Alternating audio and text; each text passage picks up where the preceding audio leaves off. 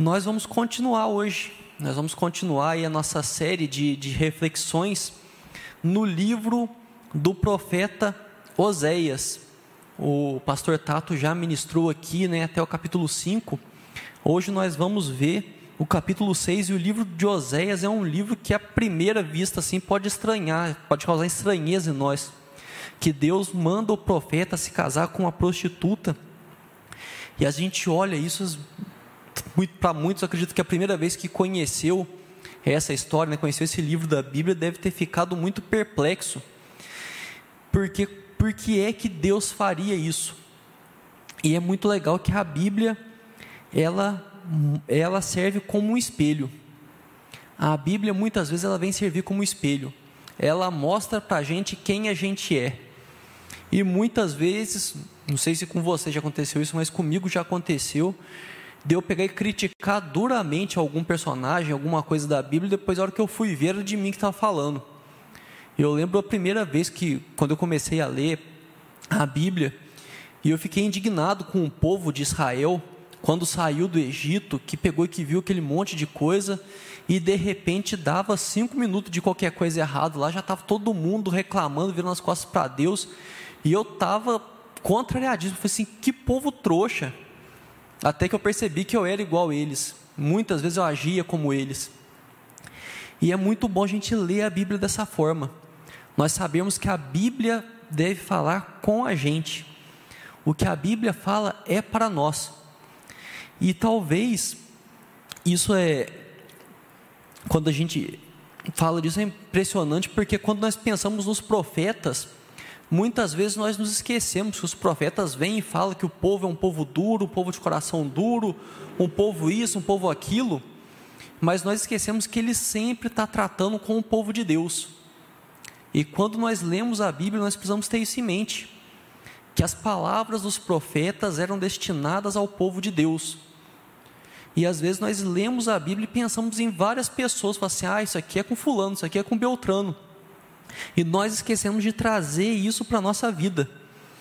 E uma das armadilhas que eu acredito que o capeta mais lança hoje é quando alguém senta para ouvir uma palavra, ele passa o braço assim no ombro da pessoa e começa a falar de quem que está falando, e nunca é para a própria pessoa. Muitas vezes nós ouvimos uma palavra, nós pensamos em 50 pessoas diferentes para quem a carapuça serve, e esquecemos de olhar na nossa cabeça se ela não serve. E eu queria chamar muita atenção para isso, para que nós possamos olhar no espelho quando nós formos da Bíblia.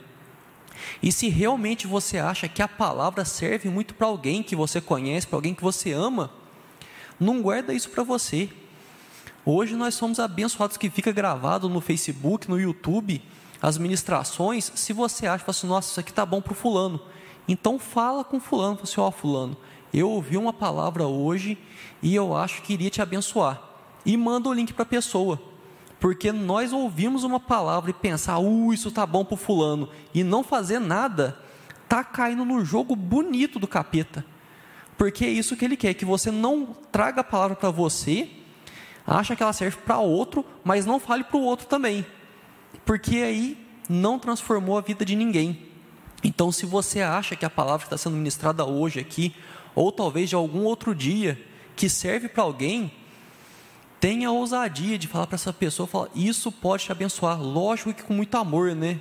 Fala, seu trouxão, o negócio lá foi contigo lá a palavra, você prepara o lombo que está vindo quente, não é assim que nós vamos fazer, mas mostrar para as pessoas e levar mudança de vida, levar melhora de vida às pessoas. E aí, voltando ao livro de Oséias, ele mostra, né, quando fala da questão de casar com a prostituta, depois de pegar e comprar a prostituta de novo para ser esposa dele, nós vemos muito testemunho do amor de Deus nisso. Porque às vezes a gente fica morrendo de dó de Oséias, de ter passado os perrengues tudo, batizar os filhos com os nomes atrapalhados, só que nós esquecemos quem que nós somos nessa história. Nós somos a prostituta que vai, que apronta, que faz, que acontece, e Oséias ali está sendo um tipo de Deus, que vai atrás, apesar dos pesares, vai atrás, paga o preço, restaura. Então nós precisamos entender isso, entender quem que nós somos nas histórias que nós lemos. E hoje nós vamos continuar vendo o capítulo 6, o capítulo 6 de Oséias.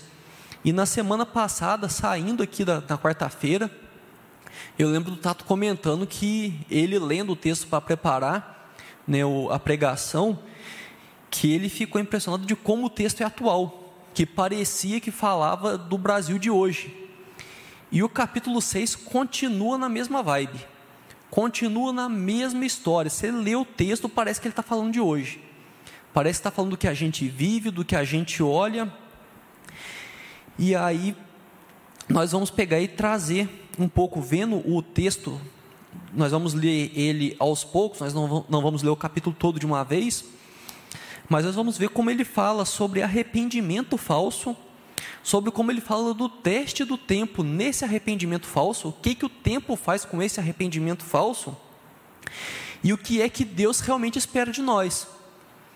Porque o tema nosso de hoje né, é o que é que está no seu altar.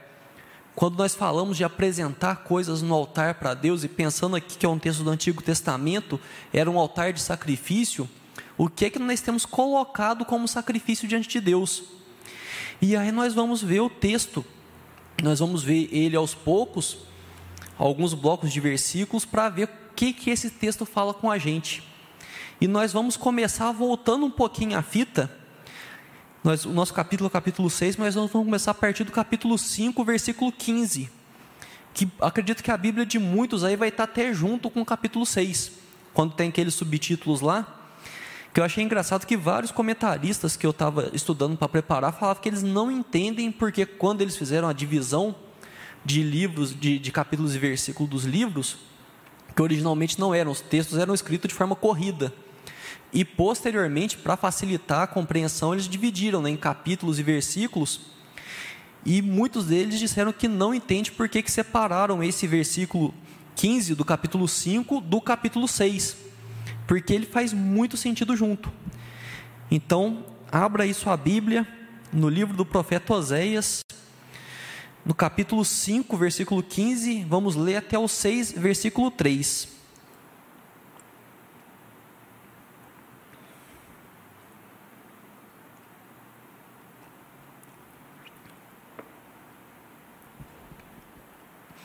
Oséias 5:15 até 6:3. A palavra do Senhor diz assim: Irei e voltarei para o meu lugar, até que se reconheçam culpados e busquem a minha face. Estando eles angustiados, cedo me buscarão dizendo: Vinde e tornemos para o Senhor, porque ele nos despedaçou e nos sarará. Fez a ferida e a ligará. Depois de dois dias nos revigorará ao terceiro dia nos levantará e viveremos diante dele. Conheçamos e prossigamos em conhecer ao Senhor. Como a alva, a sua vinda é certa, e ele descerá sobre nós como a chuva, como chuva serôdia que rega a terra.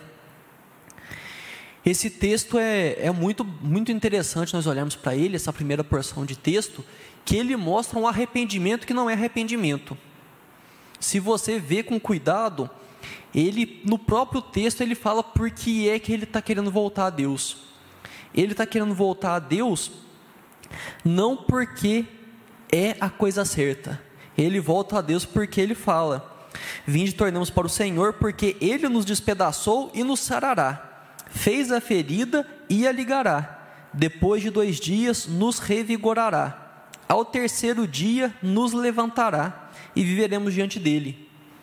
Ou seja, a palavra aqui que está sendo colocada é uma palavra de quem volta a Deus pelo motivo do que? Do que é que Ele pode fazer pela pessoa.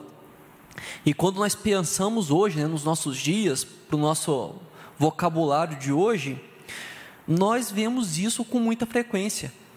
Pessoas que dizem: Nossa, eu preciso de voltar para Deus porque Ele está pesando a mão. Ou então, ah, não, eu preciso voltar para Deus porque eu tô tá tendo consequência do que eu estou fazendo. E aí tem uma expressão que eu acho muito interessante, né, que é bem comum, pessoa sendo cristão ou não, ela usa essa expressão que fala só Jesus na causa. Mas aí a pergunta é a seguinte: existe alguma causa que é possível sem Jesus nela?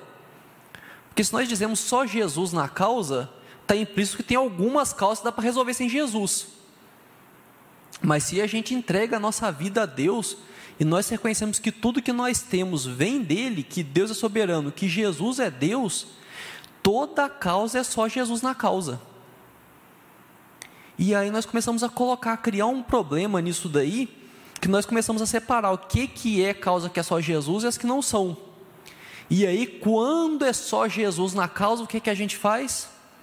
Nós voltamos para Jesus, porque nós precisamos do resultado, nós precisamos do que Ele pode trazer para a gente. Nós precisamos entender que Jesus não é a última saída, Ele é a única saída.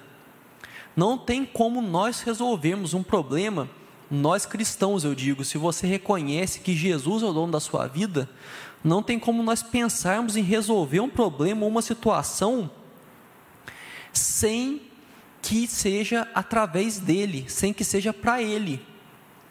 E quando nós falamos desse arrependimento, desse arrependimento que, ah, não, porque eu preciso voltar por causa disso, eu preciso voltar por causa daquilo, eu preciso de parar de pecar de determinado jeito porque isso está dando ruim. Aí talvez você possa dizer assim: não, mas a pessoa faz isso, ou eu faço isso, mas é de coração. Eu realmente, eu estou querendo voltar. E eu acredito 100% em você nisso. E eu acredito 100% na sua sinceridade ao dizer que está voltando para Jesus, que está voltando, tentando voltar a seguir os caminhos de Deus, porque você tomou uma na cabeça e está muito ruim, do jeito que está. E eu acredito 100% na sinceridade do teu coração. Mas aí vem o segundo problema, que é os versículos 4 e 5, que traz o teste do tempo. A palavra diz assim, se você quiser abrir aí, eu voltar para o texto, no capítulo 6 de Oséias, versículos 4 e 5.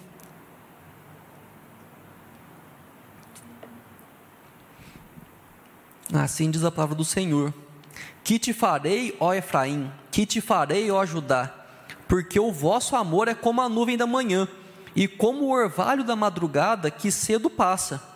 Por isso os abati por meio dos profetas, pela palavra da minha boca os matei, e os meus juízos sairão como luz. O problema desse tipo de pensamento, desse tipo de arrependimento, que é um arrependimento entre aspas, é que ele não resiste ao teste do tempo do ponto de vista de Deus, esse arrependimento é como a nuvem da manhã. Se você já pegou neblina cedo, você sabe como que é. Você está ali, está cedinho, está aquela neblina, só que passa um pouquinho, o sol sobe um pouco, esquenta e dissipa tudo. Para Deus o arrependimento dura como essa neblina. Aí ele fala também aqui do, do orvalho da madrugada. Você acorda cedinho, tem, tem um, um gramado, uma folhagem assim, às vezes ele está todo molhadinho de orvalho, um pouquinho de sol já evapora tudo. Para Deus é dessa forma. E é uma ideia da ressaca moral. Isso me lembra que antes de eu me converter, eu conhecia muitas pessoas que chegavam ali no, no sábado de manhã, no domingo de manhã, com a cabeça desse tamanho de ressaca e falava brincando: eu nunca mais vou beber na minha vida até sexta-feira. Porque até sexta-feira dá tempo de passar a dor até chegar na sexta-feira, tempo de esquecer o mal-estar que a ressaca causou. E aí a pessoa está pronta para outra. E quando se volta a Deus, pelo que Ele pode fazer, pela cura que Ele pode trazer somente, é isso que vai acontecer. Porque Ele vai, traz a cura, você começa a andar nos caminhos dele, mas o arrependimento não era por causa de ter desagradado a Deus, era por ter por estar tá sofrendo as consequências daquilo. E quando você para de sofrer as consequências, o que é que você faz? Tudo dissipa, igual o orvalho da relva, igual aqui a neblina da manhã. É um arrependimento que dura até passar dor. E aí vem aquela figura que é conhecido como crente ioiô, que é aquele cristão que quando está ruim ele está na igreja, as coisas melhores estabilizam, ele some da igreja. Aí pega, vai, começa a dar ruim, as coisas pioram, a vida sai do eixo, volta para a igreja. Fica na igreja um tempo, a vida calma, vai, some da igreja. esse é o crente ioiô. E talvez na hora que fala isso pode estar surgindo na sua cabeça o nome de alguém. E aí eu vou voltar a dizer: se veio o nome de alguém, lembra de levar essa palavra até essa pessoa, mas faça isso com amor. No domingo, na IBD, nós falamos muito sobre o amor.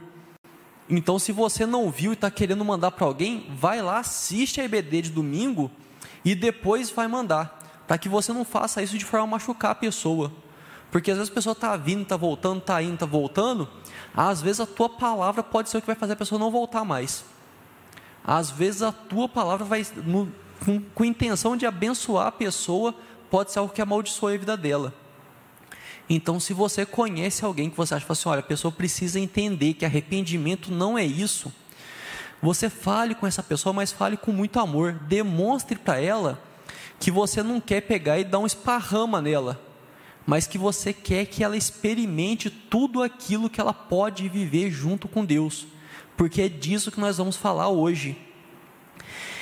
Porque aí nós vemos agora o que que Deus não interessa, porque esse tipo de arrependimento Deus não se interessa por ele.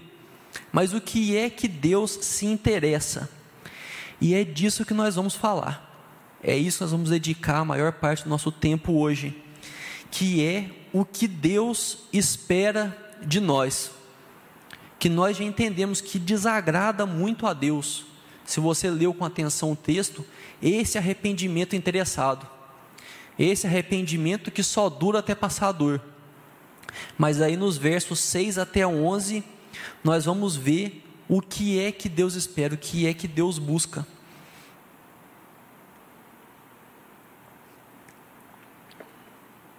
e diz assim: Pois misericórdia quero, e não sacrifício, e o conhecimento de Deus mais do que holocaustos. Mas eles transgrediram a aliança como Adão, eles se portaram aleivosamente contra mim. Gileade é a cidade dos que praticam injustiça, manchada de sangue. Como hordas de salteadores que espreitam alguém, assim é a companhia dos sacerdotes pois matam no caminho para Siquém, praticam abominações. Vejo uma coisa horrenda na casa de Israel. Ali está a prostituição de Efraim. Israel está contaminado. Também tu, ó Judá, serás ceifado. Eu destaquei aqui algumas coisas do começo desse trecho, que ele diz que, o, que Deus diz que o que agrada a ele é misericórdia e não sacrifício conhecimento mais do que holocaustos. E se você tem acompanhado aí os cultos, a escola dominical, você deve estar com a impressão que a gente fica só batendo nessa tecla. Assim, mas parece que já é a oitava vez, só nessa semana que eu escuto falar disso. É a oitava vez que eu escuto toda vez a mesma coisa. Parece que esse povo não vira o disco. Mas sabe por que é que a gente não vira o disco? Porque Deus não vira o disco. Eu separei aqui alguns trechos que falam a mesma coisa, que falam às vezes com as palavras muito parecidas ou às vezes transmitem a mesma ideia. Olha só, 1 Samuel 15, 22 a 23, eu não vou ler tudo. Salmo 40, 7 9, Salmo 50, 8 a 15, Salmo 78, de 34 a 37, Isaías 1, de 11 a 17, Miqueias 6, de 6 a 8, Amós 5, de 21 a 24, Mateus 9, de 9, 13, Mateus 12, 7, Romanos 12, 1. Olha quantos textos que estão focados nessa mesma ideia, de Deus falando, falando assim: olha, eu não quero sacrifício, eu quero obediência. Eu não quero que vocês peguem e matem um monte de bicho para mim, eu quero que vocês me sigam, que vocês façam aquilo que eu disse para vocês fazerem. Porque a vontade dele é boa, perfeita e agradável. E o que mais me chamou a atenção nisso tudo, nessa lista, eu não sei se você prestou atenção à quantidade de texto do Antigo Testamento. Porque talvez você possa até pensar assim: ah, não, que no Novo Testamento realmente parou de matar bicho, aí deixou de ser sacrifício de animal para ser esse sacrifício da obediência, de fazer a vontade de Deus. Mas olha só, desses textos todos, só os três últimos que são do Novo Testamento. E desses, os dois textos de Mateus Desses três, dois são citação do Antigo Testamento. Então, a vontade de Deus é de obediência. A vontade de Deus é seguir os caminhos desse, dele. E quando nós prestamos atenção nisso, eu trouxe essa, essa informação, chamei atenção para isso, de que muitos textos são do Antigo Testamento, é porque nós precisamos entender que Deus não muda. Muitas vezes nós temos a impressão, e é falado isso, que ah, porque o Deus do Antigo Testamento, que ele era bravão, que ele era malvado, que ele era. É o mesmo Deus. Nós precisamos entender isso muito bem, que é o mesmo Deus no Antigo Testamento, é o mesmo Deus no Novo Testamento, é o mesmo Deus hoje em dia. A vontade dele não muda, a forma de se relacionar com ele mudou, mas a vontade dele é a mesma. Por mais que existisse o sacrifício de animais naquele tempo, a vontade dele sempre foi a obediência. A vontade que ele buscava no seu povo sempre foi obediência, seguir os caminhos dele. E eu estou repetindo isso para que você sempre se lembre que Deus não muda. Nós temos visto aqui esse texto de Oséias, que mostra Oséias como tipo de Deus, né? quando eu falo tipo, é como se fosse um, uma, um símbolo de Deus, algo simbolizando Deus, no casamento com a prostituta. O Deus que fez tudo isso, que mostrou todo esse amor, é o mesmo Deus de hoje. O Deus que fez isso tudo é o mesmo Deus que age hoje em dia.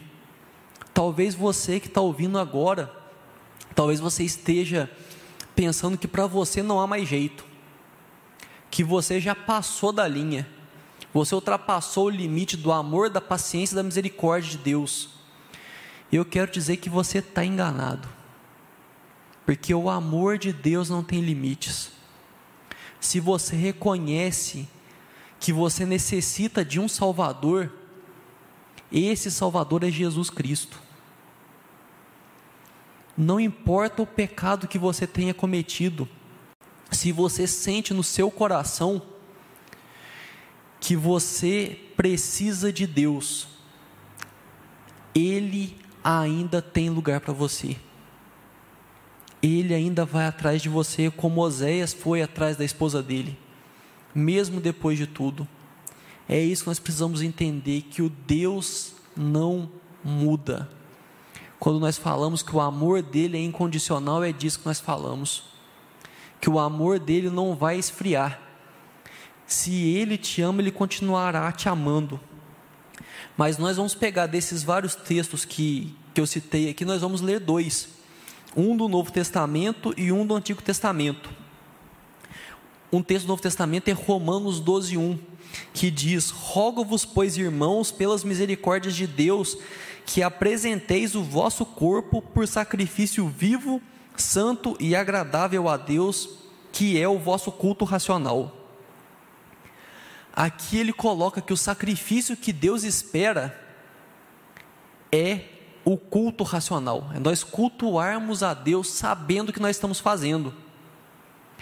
É nós fazermos as coisas para a glória de Deus, buscando glorificar a Deus é nós sermos bons com as pessoas, nós cuidarmos dos nossos irmãos, nós sermos justos, nós sermos retos, mas tudo isso buscando fazer brilhar a luz de Deus. Isso é o culto racional. Nós, com, com nossa cabeça, com nosso entendimento, nós fazemos da nossa vida um tributo a Deus. É isso que agrada a Deus. Quando Deus fala aqui que Ele quer mais do que sacrifício, que Ele não quer que amontou um monte de bicho morto no altar dele, e é por isso que o nosso tema, o que é que está no seu altar, o que é que você tem colocado no altar de Deus. Deus não está querendo que você sofra para poder dizer que você ama Ele. Ah, não, porque eu virei crente e eu amo tomar uma cerveja, mas como eu virei crente, eu não estou tomando cerveja porque eu gosto mais de Jesus do que de cerveja. Nossa, mas que vontade de tomar uma cerveja. Não é sobre isso. Não é sobre isso. Se você parou de tomar cerveja, é você mostrar para Deus que você parou de tomar cerveja porque você quer que Ele seja glorificado naquilo. Ah, não, porque eu parei de fazer qualquer coisa que você queira colocar aí, que você colocou, deixou de fazer porque você se converteu. Não é apresentar isso como um sacrifício, como se fosse um animal morto em cima do altar, porque não é o que Deus espera de você. Deus não quer que você amontoe um monte de animais mortos no altar dele. Ele fala que apresenteis o vosso corpo por sacrifício vivo o seu jeito de viver, a sua forma de conduzir a sua vida. Isso vai ser o sacrifício que você vai oferecer a Deus, e não sacrifício no sentido de, uh, essa foi difícil. É o sacrifício daquilo que você vai apresentar a Deus, daquilo que você vai colocar diante dele.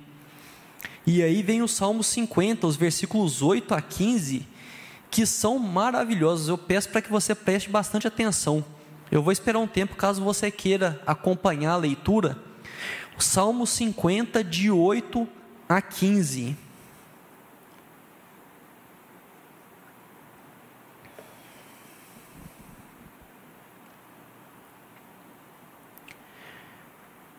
Salmo 50, versículos 8 a 15.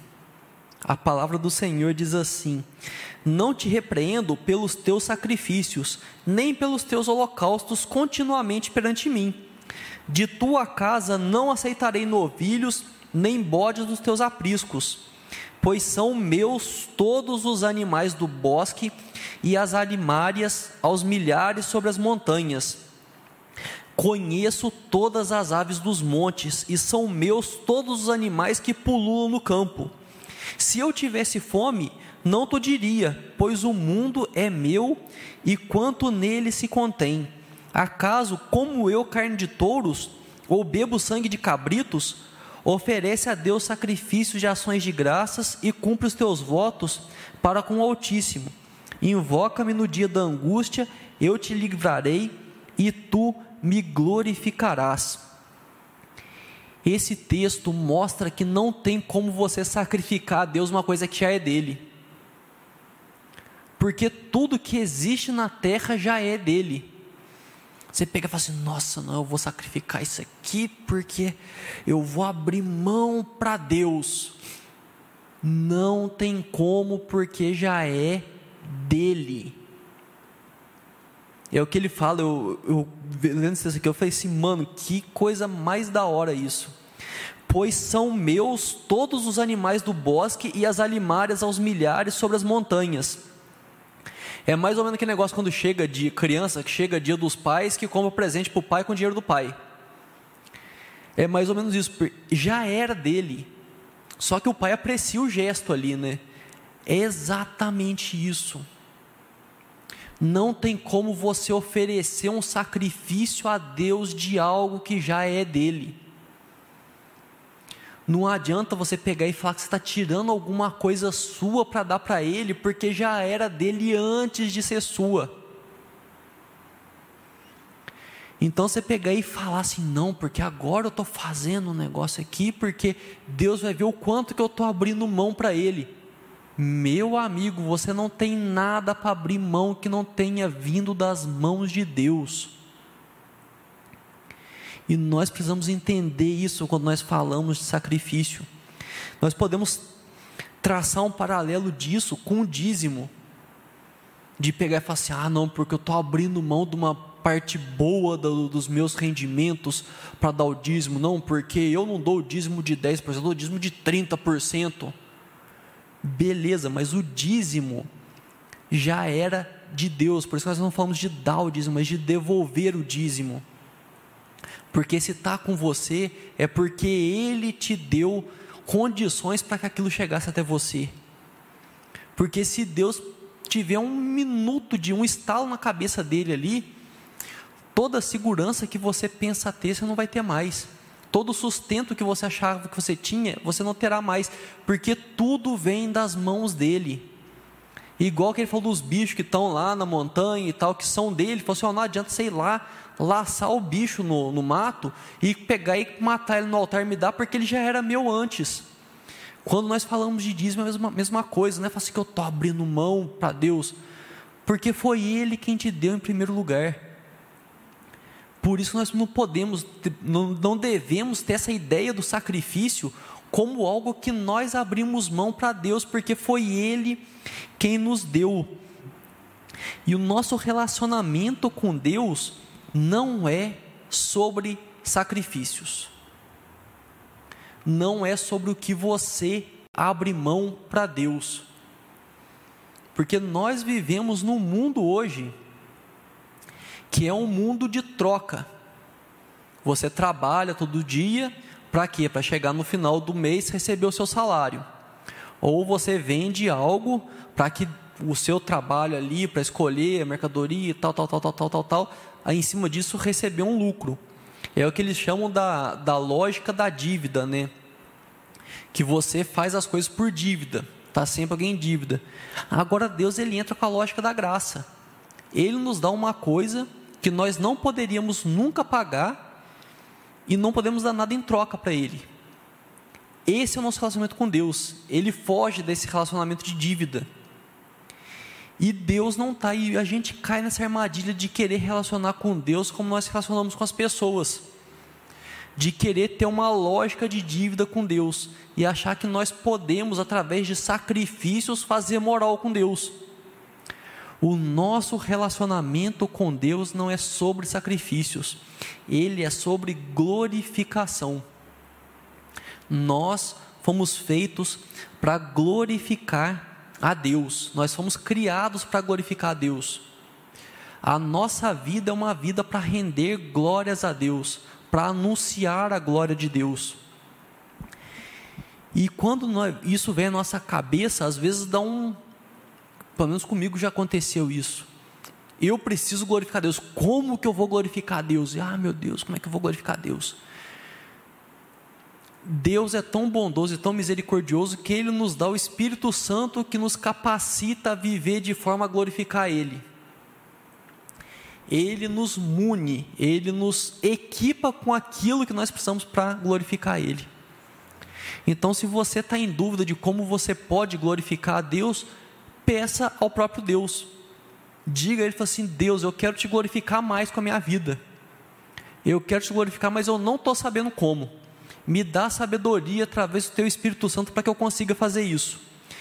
Ele vai te atender, porque é o nosso propósito no mundo, é o que agrada a Ele, é o que faz a vontade dEle.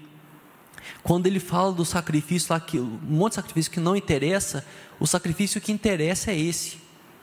É um sacrifício de vontade, é um sacrifício de fazer a vontade dele, não porque ela é penosa e isso vai mostrar para ele como que a gente está se esforçando nesse sentido, mas porque nós nos agradamos de fazer a vontade de Deus, porque nós ficamos felizes, porque nós estamos fazendo aquilo que nós deveríamos fazer.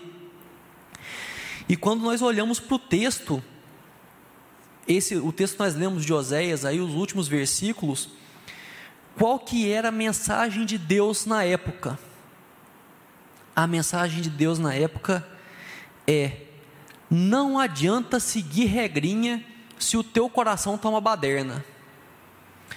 Não adianta você pegar igual muitos faziam ali, de estar em dia com o sacrifício, de fazer o sacrifício de todos os rituais que tinha que fazer, de todas as datas, de tudo bonitinho, sendo que o coração da pessoa está completamente fora do lugar. Deus está dizendo assim: olha, não adianta, não adianta, vocês estão só amontoando bicho morto. Eu não estou recebendo sacrifício nenhum disso que vocês estão fazendo. A mensagem de Deus para a época era isso: que sacrifícios rituais por si só para ele não serviam de nada. As pessoas deveriam fazer aquilo entendendo que aquilo era para glorificar Ele, o que, que aquilo representava. E se a gente for pensar da mensagem de Deus desse texto para os dias de hoje, qual que seria? Não adianta seguir regrinha se o teu coração está uma baderna. É a mesma coisa. A diferença é que hoje nós sabemos, nós não usamos mais o sacrifício de animais, mas muitas vezes nós nos apegamos a um código de conduta. Não, porque agora eu converti, eu não faço mais isso, aquilo, aquilo, aquilo, aquilo, aquilo, aquilo outro. morro de vontade, mas não faço, porque eu sou o gospel. É disso que está falando. Não adianta, não adianta você seguir um monte de regrinhas se o teu coração está uma baderna, porque Deus olha o teu coração. Ele sabe que você está de palhaçadinha com Ele, que você está fazendo um monte de coisa porque você está machucado, está querendo que Ele cure logo, que você está interessado. Lembra no começo do texto que as pessoas chegavam a Ele porque fosse assim, ah, não, vamos chegar a Deus porque Ele vai curar ferida, Ele vai fazer aquilo, Ele vai fazer aquilo outro. Não adianta você obedecer um código de conduta que não, que eu faço isso, isso, isso, eu não faço aquilo, aquilo, aquilo, aquilo outro, sendo que você não está se preocupando nada em como isso vai glorificar a Deus. Percebe a atualidade do texto? Que a gente falou no começo? Como esse texto é atual. Não parece, quando a gente lê, se você for pegar mudar só um pouco a linguagem do texto, não parece que ele foi escrito há quatro mil anos atrás. Não parece. E aí ele coloca a ideia da fama das cidades, né? Que aí ele coloca algumas cidades, tinha cidades que eram famosas pelos crimes que cometiam. Hoje em dia seria mais ou menos de falar que Brasília, que deveria cuidar do povo, está numa corrupção desgramada. É disso que ele fala, fala assim, ó, vocês, vocês estão completamente fora da casinha. Lugar lá, uma cidade que era para ser uma cidade de uma cidade santuário, um lugar que as pessoas poderiam estar em paz, era uma cidade que era conhecida pelos homicídios. Olha como que está a nossa vida hoje, como é parecida com isso. E nisso a gente pode pensar, trazendo na atualidade do texto, a ideia do Brasil evangélico, que se fala que tem aumentado muito o número de evangélicos no Brasil. A estimativa é que os evangélicos em 2032 serão a maior, a maior fatia religiosa do país que vai ultrapassar em 2032, deve ultrapassar ter mais evangélicos do que católicos no Brasil. Quando você pensa nisso, olhando pelos dados do IBGE, o número de evangélicos dobrou entre 2000 e 2020. Se você pega no ano 2000, a quantidade de evangélicos que tinha, dobrou de lá para cá. E eu sou um deles, eu não sei quantos aqui que, que converteram depois de 2000, mas eu acredito que se fizer um, um senso de brincadeira, vai ver que muito possivelmente vai estar tá dentro disso. Metade da igreja se converteu depois de 2000. E se você pensa, a igreja lá, a primeira igreja de Machado está completando 140 e poucos anos.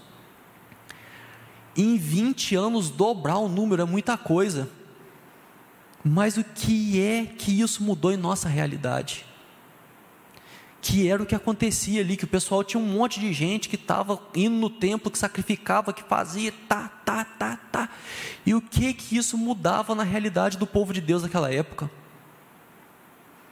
O que que isso mudava? Você faz pensar hoje, o que que isso tem mudado? Ah, que tem muita gente convertendo tal. Glória a Deus, nós ficamos felizes com as conversões. Tem que aumentar mais, tem que chegar a 100% em nome de Jesus. Mas o que é que isso tem feito de diferença? E quando nós pensamos nisso, pensamos que dobrou de 2000 até 2020, que em 2032, daqui a praticamente 10 anos, ou seja, metade do tempo aqui que nós que dobrou isso, vai ter mais evangélico no, no Brasil do que pessoas que não são evangélicas. Que diferença que isso tem feito? Quando nós olhamos ao redor, o que, que isso tem feito na vida das pessoas? Que diferença tem feito? Que gente, nós sonhamos, né? Acredito que todos aqui sonham, todo mundo está ouvindo. Não, tinha até a música do, do resgate lá, que quero ver a minha nação de joelhos diante de Deus, eu não lembro muito bem da letra. Nós sonhamos com um país que sirva a Deus, que reconheça Jesus como Senhor e Salvador, que viva de acordo com os princípios, porque nós sabemos que essa é a melhor forma de viver mas os números têm aumentado e o que que isso tem impactado nossa realidade? O que é que eu tenho feito para mudar essa realidade? Nós falamos no começo da Bíblia de ser um espelho. Monte de gente que declara que reconhece Cristo como Senhor e Salvador, como razão de viver, que declara que a razão da vida dela é glorificar a Deus. E o Brasil continua uma miséria. E nem adianta querer politizar esse negócio, porque faz muitos anos que está muito ruim. Pode pegar e falar, tentar colocar a culpa no político que você quiser, porque faz muito tempo, não tem um que tenha, tenha sido bom. Fala assim, não, esse foi bom, esse melhorou. Não tem, porque o Brasil está na miséria há muito tempo. E eu, pelo menos, assim, desde que eu me recordo, não tem um que fala assim: nossa, a gente está com um presidente realmente bom no poder. E eu não me lembro. E eu, eu sou meio estranho, eu interesso de política desde muito pequeno. Eu gostava de política, eu, eu perdi o gosto de política por causa disso, de ver que as coisas não mudam. Mas nós precisamos entender que não é política que muda as coisas. Não é, política tem o papel dela, tem o, o que ela vai cumprir, mas se nós reconhecemos Jesus como Senhor e Salvador, nós precisamos olhar para a Bíblia e reconhecer que Jesus nunca tentou tomar o poder de Roma. E ele poderia, tranquilamente. Uma palavra de Jesus desceria uma miríade de anjo ali que poderia juntar todo o exército de Roma que não conseguiria derrubar. Se Jesus quisesse derrubar o governo de Roma, ele teria derrubado. Porque o reino de Deus não funciona assim. Nós precisamos entender isso e não para pegar e ficar pensando na questão política, mas pensar aqui, ó, eu, o que que eu tenho feito?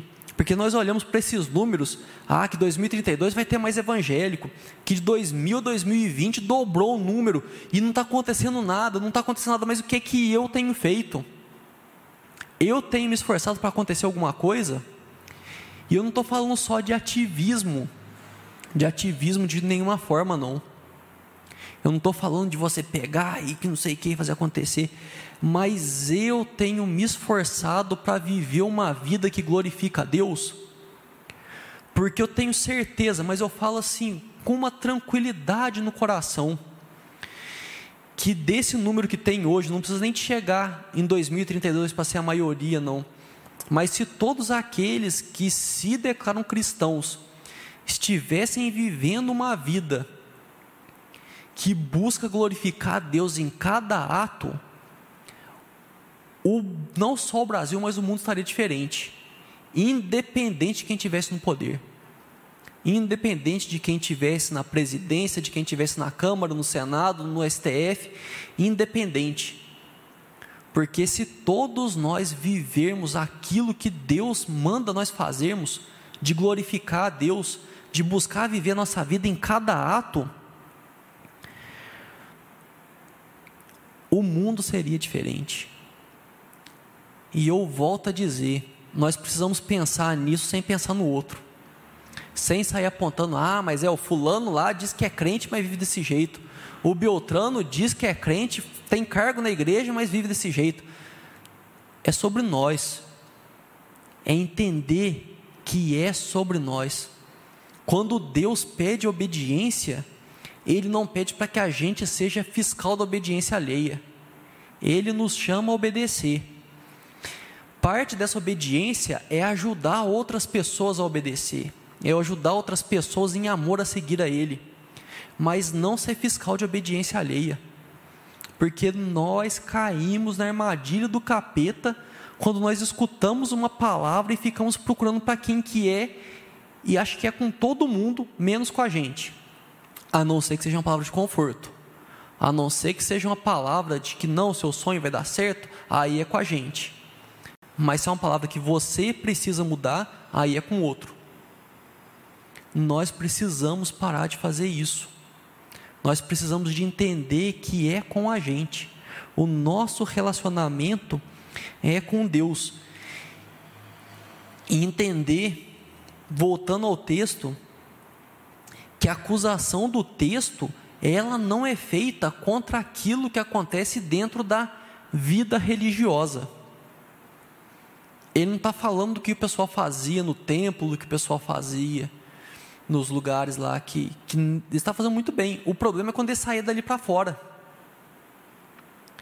E muita, muita, muita gente, quando se fala de uma vida dentro da igreja, nas programações, no culto, na célula, a pessoa ela age assim, ela glorifica a Deus no 100%. A vida da pessoa é uma constante glória a Deus. Mas no momento que ela sai da igreja, ela vira chavinha.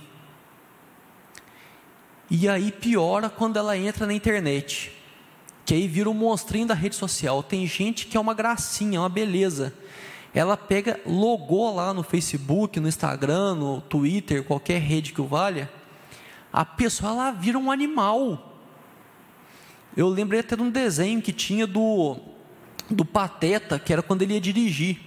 Que ele era um cara super gente boa, super legal, pegava, não, não pisava nem numa formiga. A hora que ele entrava no carro, ele transformava.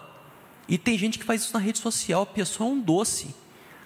Até pegar e entrar, colocar, entrar na rede social.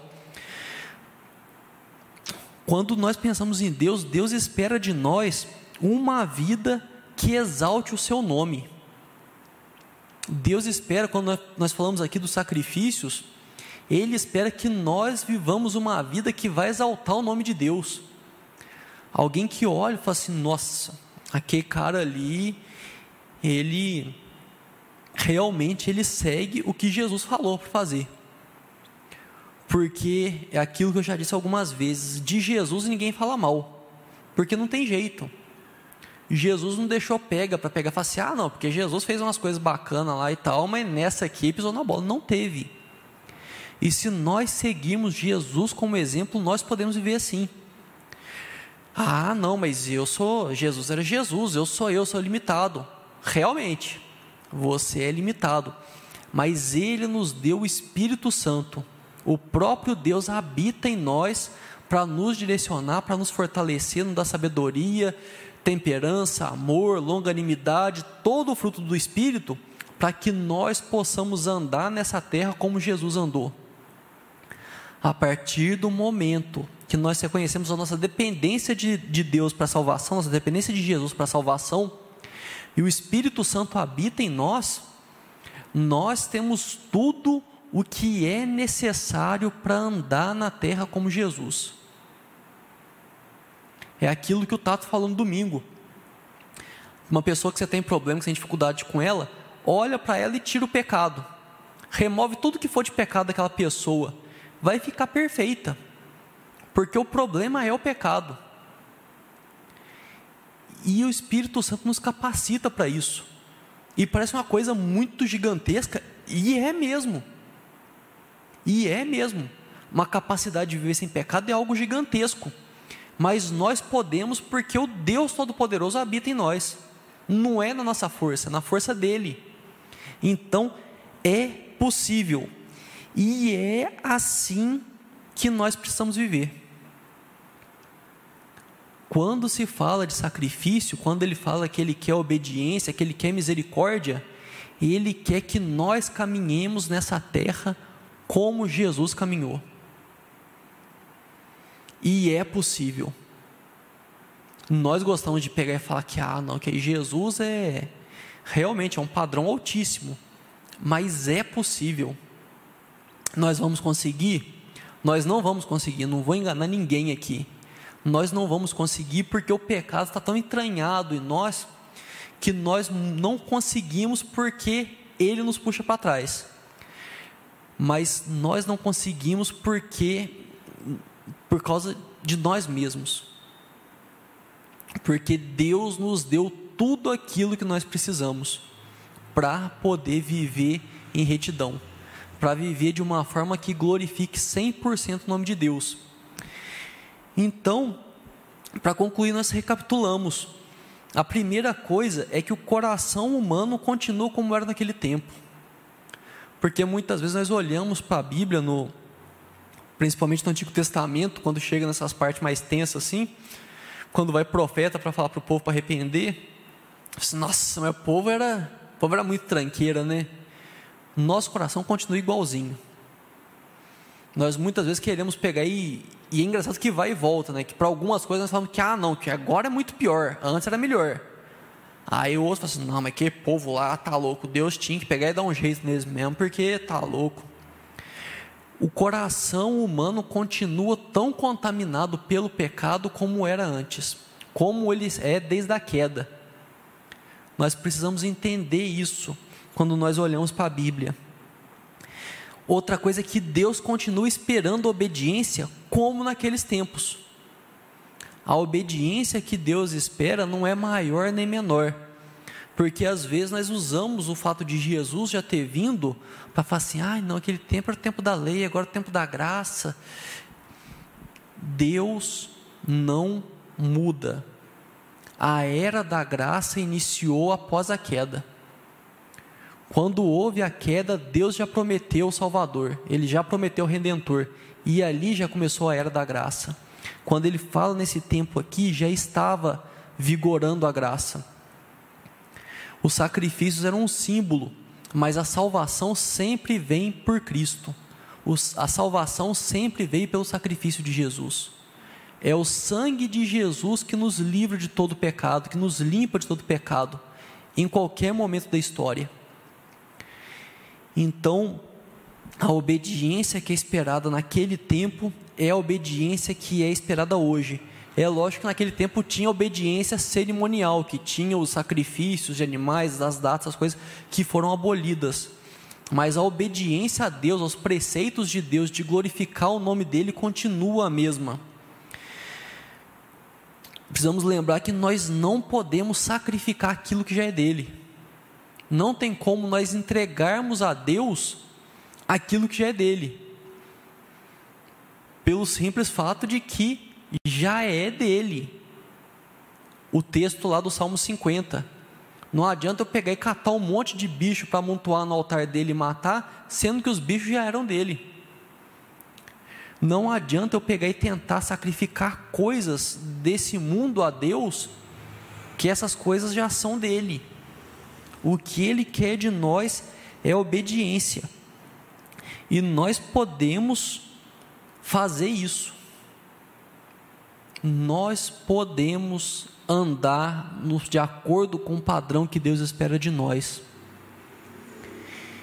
E isso às vezes pode ficar, ser meio chocante, porque é um padrão alto. Mas nós podemos andar de acordo com esse padrão, não no nosso poder, mas no poder do Espírito Santo, no poder que o próprio Deus nos dá. E eu fico maravilhado com isso. Eu não canso de falar como que Deus, Ele mesmo pagou o preço e Ele mesmo nos dá os meios para andar de acordo com a vontade dEle. Ele nos supre de tudo que nós precisamos. Quando nós pensamos nosso relacionamento com Deus, nós podemos dizer que o relacionamento com Deus não é penoso, como Jesus disse que o fardo dele é leve, porque tudo aquilo que nós precisamos, ele já nos deu. Ele não pede que a gente faça alguma coisa na base da nossa força. Tudo que ele pede que nós façamos é com base na força dele. Então nós podemos crer que é possível. Nós podemos crer que nós podemos viver uma vida que agrada a Deus uma vida que vai ser entregue no altar dele, como diz lá no texto de Romanos, como sacrifício vivo. Nós podemos saber que nós podemos, que é possível, porque Deus, na sua misericórdia e na sua graça, nos deu a capacidade para isso. Vamos orar então para encerrar? Senhor Deus, Pai, muito obrigado, Senhor Deus muito obrigado por tudo que o Senhor fez em nossas vidas, ó Deus. Muito obrigado porque o Senhor cuida de cada um de nós. Muito obrigado porque o Senhor nos sustenta. Muito obrigado porque, apesar das nossas falhas, o seu amor não muda, Pai. O Senhor não muda. Desde o passado, desde o princípio, o Senhor é o mesmo, o Senhor continua o mesmo. O seu amor, a sua misericórdia, a sua compaixão, Senhor Deus. Nós te louvamos, Pai, porque o Senhor coloca na Sua palavra o que o Senhor espera de cada um de nós. O Senhor coloca a obediência que o Senhor espera. E nós te louvamos, Senhor Deus, porque essa obediência, ela vem reverter em bem para nós mesmos, Senhor Deus. O Senhor não pede que nós sacrifiquemos coisas nossas, porque tudo já é seu, ó Deus. Nós te louvamos porque nós podemos te obedecer pela força do teu Espírito Santo. O Senhor pagou o preço na cruz e o Senhor nos deu as ferramentas, Senhor Deus, que nós precisamos para fazer a Sua vontade.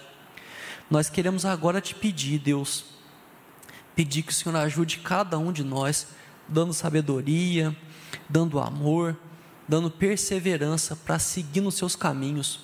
Nós não queremos viver uma vida de sacrifícios vãos a Ti, Senhor. Nós não queremos amontoar animais mortos no Seu altar. Pelo contrário, nós queremos fazer como Sua palavra diz, apresentar a nós mesmos como sacrifícios vivos através do nosso culto racional, um coração inclinado, dedicado a fazer o, a Sua vontade, Senhor Deus, a seguir os Seus caminhos nós queremos que o nosso caminhar sobre essa terra seja parecido com o caminhar de Jesus. Nós queremos viver, Pai, não olhando para os lados, mas olhando para o alto, seguindo a Ti, Senhor Deus, e buscando que o Seu nome seja glorificado em cada coisa. Queremos que a nossa vida, o nosso falar, o nosso agir, seja um testemunho, Senhor, do, do Seu amor, do Seu cuidado, da Sua salvação. Então esteja conosco, Pai. Esteja conosco, esteja nos livrando do mal, esteja nos livrando das armadilhas do inimigo, Senhor Deus. Nós queremos testemunhar, como nós vimos aqui, que os números são expressivos, Senhor Deus. Aqueles que te reconhecem como Senhor e Salvador são muitos em nosso país. Mas nós queremos mais do que os números, nós queremos fazer a diferença nós mesmos. Nós queremos cada um de nós mostrar que vale a pena te seguir, que vale a pena, Senhor Deus, fazer a sua vontade, que vale a pena te obedecer, porque o Senhor cuida daqueles que são seus filhos, ó Pai. No nome santo de Jesus, abençoe a vida de cada um que está aqui, de cada um que está em sua casa, ouvindo, ao vivo ou gravado, Senhor Deus, também no podcast. Que dê um bom descanso, aqueles que estão ouvindo, que tenham uma, uma boa noite de descanso nessa quarta-feira, que o Senhor esteja guardando cada um e que a vida de cada um seja usado poderosamente pelo Senhor para impactar outras vidas. É no nome de Jesus que nós oramos. Amém.